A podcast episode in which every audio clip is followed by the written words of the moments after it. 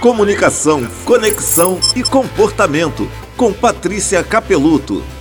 Você sabia que aquela pessoa que julgamos muito difícil provavelmente está pensando a mesma coisa de nós?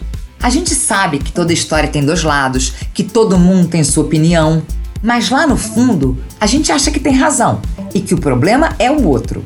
Só que o outro também acha que tem razão e que o problema é a gente. Somos todos coerentes em nossas histórias. Dizemos assim: não, o problema aconteceu porque Fulano é intransigente. E o Fulano fala: não, o problema aconteceu porque ela é a dona da verdade.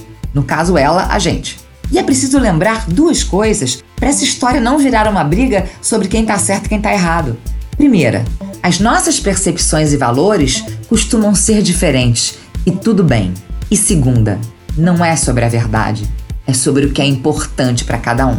Aí sim, a gente cria uma possibilidade real de diálogo. Você quer entender um pouco mais sobre comunicação? Me segue lá no Instagram, Patrícia Capeluto, que eu te mostro.